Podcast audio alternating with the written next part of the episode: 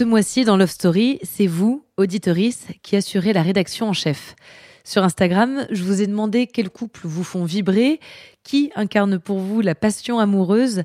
Les quatre couples dont on parle ce mois-ci sont issus de votre sélection. Quatre couples qui a priori n'ont rien en commun, des couples historiques, des anonymes, des célébrités, quatre couples qui vous représentent, vous, chers auditoristes de Love Story. Mais avant de découvrir ce nouvel épisode, on prend quelques secondes pour vous présenter notre partenaire. Another day is here and you're ready for it. What to wear? Check. Breakfast, lunch and dinner? Check.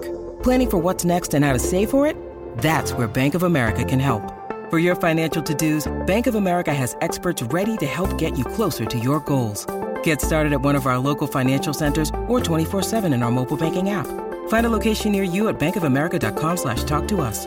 What would you like the power to do? Mobile banking requires downloading the app and is only available for select devices. Message and data rates may apply. Bank of America and a member FDIC. When you need mealtime inspiration, it's worth shopping Kroger, where you'll find over 30,000 mouthwatering choices that excite your inner foodie. And no matter what tasty choice you make, you'll enjoy our everyday low prices, plus extra ways to save, like digital coupons worth over $600 each week. You can also save up to $1 off per gallon at the pump with fuel points. More savings and more inspiring flavors make shopping Kroger worth it every time. Kroger, fresh for everyone. Fuel restrictions apply.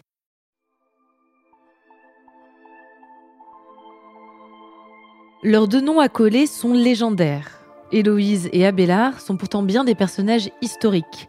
C'était il y a 900 ans, un amour immoral, charnel, entre une étudiante et son professeur. Leur histoire est connue grâce à de nombreuses correspondances échangées toute leur vie et grâce aux mémoires d'Abélard. En s'y penchant, on découvre une vision du couple, de l'amour et de la vie bien en avance sur son temps.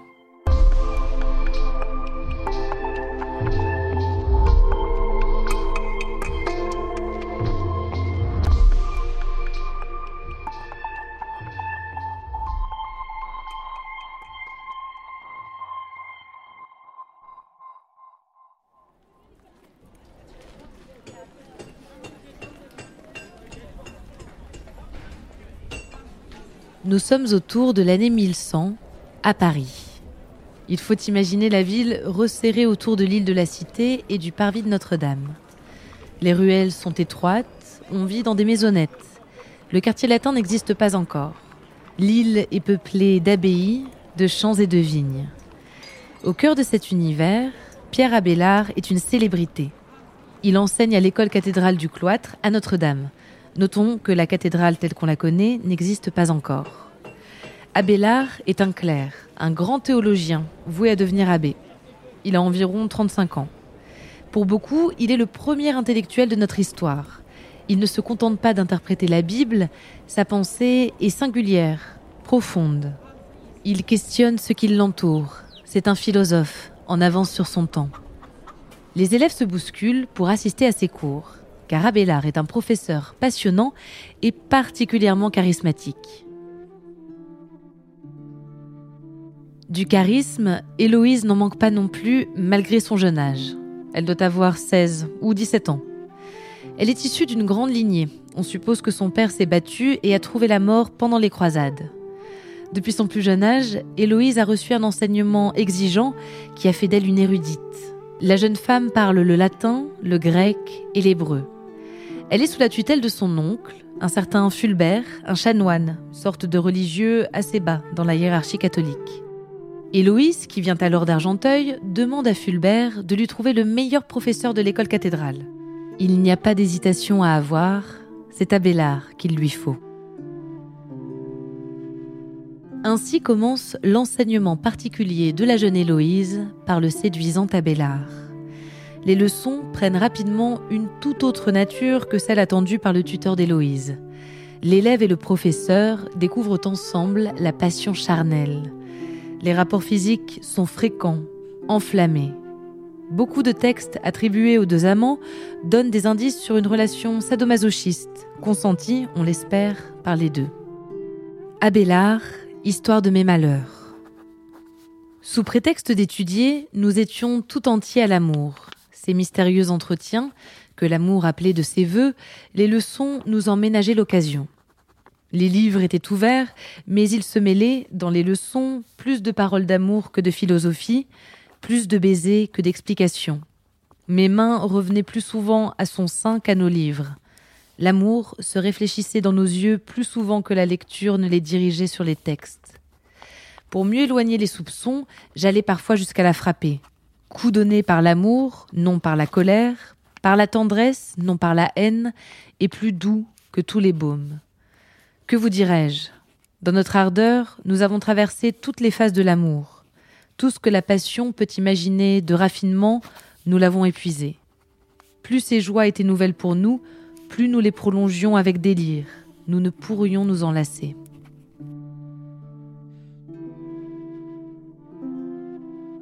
Une relation immorale qui doit clairement rester secrète, mais l'amour d'Abélard pour Héloïse tourne à l'obsession et le rend imprudent.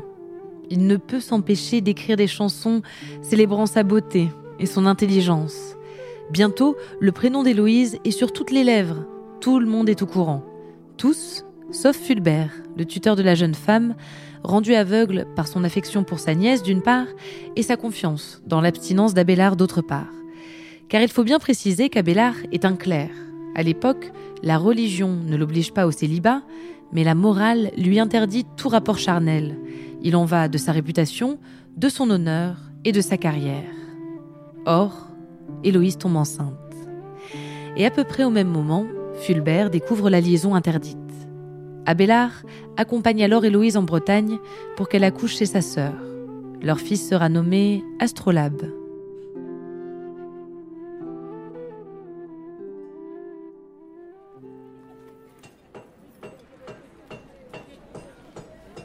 Abélard rentre à Paris pour implorer le pardon de Fulbert. Le chanoine est ulcéré de la trahison.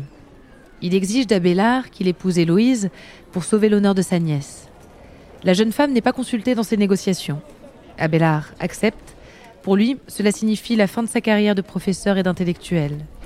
Quand Héloïse l'apprend, elle est en colère. Elle écrit à Abélard. Dans ses correspondances, elle expose sa vision de leur relation et de l'amour en général une vision avant-gardiste. Pour elle, le mariage est une prostitution. En se mariant, la femme se vend et obtient en échange une condition sociale, celle de son mari. Cela va à l'encontre de la vision qu'a Héloïse de l'amour. Elle veut qu'Abélard préserve la liberté dont il a besoin pour penser, pour travailler. Elle lui écrit Jamais, Dieu m'en est témoin, je n'ai cherché en toi que toi-même. C'est toi seul, non tes biens, que j'aimais. Je n'ai songé ni au lien du mariage, ni à la dot, ni à mes jouissances et à mes volontés personnelles.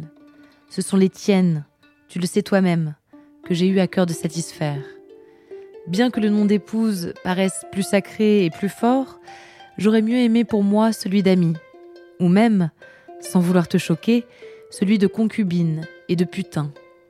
Dans la pensée que, plus je me ferai humble pour toi, plus je m'acquerrai de titres à tes bonnes grâces, et moins je porterai atteinte au glorieux éclat de ton génie. Fulbert, qui pense qu'Abélard n'a pas respecté son engagement de mariage, entre dans une colère noire. Dans l'illégalité la plus totale, il monte une équipe chargée de faire émasculer Abélard. Un châtiment à l'époque réservé aux violeurs. Fulbert sera démis de ses fonctions pour ce crime. Héloïse et Abélard ne deviendront pas mari et femme. Pour échapper à ce destin, ils entrent tous les deux dans les ordres et deviennent abbés et abbesses. Ils sont loin l'un de l'autre, mais jamais ils ne cessent de s'aimer et de s'écrire. Ils inventent une nouvelle forme d'amour, égalitaire, cimentée par l'amitié et l'admiration mutuelle. Pour eux, cet engagement-là est plus fort que le mariage. Souvent, dans leur correspondance, ils se souviennent de ces moments intenses passés ensemble. Ils échangent également leur vision de la vie et de la foi. Héloïse et Abélard mourront au même âge, une soixantaine d'années. Pour l'époque, c'est une très longue vie. Quand Héloïse disparaît, son corps est inhumé aux côtés de celui d'Abélard. La légende raconte qu'il aurait ouvert les bras pour l'y accueillir. À travers les siècles, les noms d'Héloïse et Abélard persistent. Ils sont en quelque sorte le premier couple célèbre, le premier duo emblématique. En 1817, la ville de Paris, pour attirer les Parisiens dans le nouveau cimetière du Père-Lachaise, décide de faire venir Héloïse et Abélard. Leurs tombes sont déplacées et un mausolée est construit en leur honneur. Le succès est immédiat et la petite chapelle devient un lieu de pèlerinage pour tous les amoureux de l'amour.